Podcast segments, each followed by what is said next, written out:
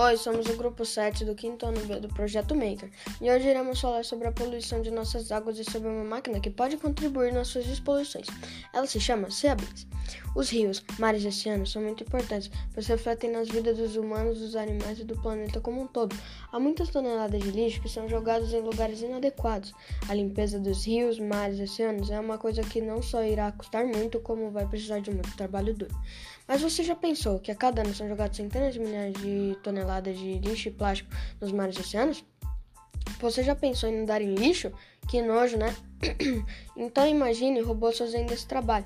Seria muito gostoso, não é? Foi exatamente para isso que foi criado o Seabins. Seabins é apenas uma parte da solução para acabar com resíduos de plástico que existem espalhados em nossas águas. Cada Seabin pode recolher até meio quilo de resíduos por dia, o que, num período de um ano, representa cerca de meia tonelada de plástico, a menos poluindo e contaminando a vida aquática.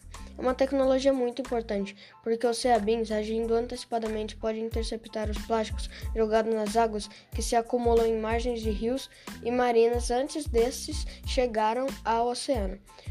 O Seabins é um robô que é uma verdadeira lata de lixo flutuante feita entre 70 a 100% de material reciclado. Ele é uma bomba d'água e fica ligado atrancado por um fio de uma doca, percorrendo livremente uma área para sugar água e lixo que se encontra suspenso nas águas para o seu interior. Lá, o lixo e outros fluidos desagradáveis podem ser filtrados da, através de um saco de fibra natural. Bem legal, né? Uma prova que a criatividade e a preocupação com o meio ambiente podem transformar nossas vidas.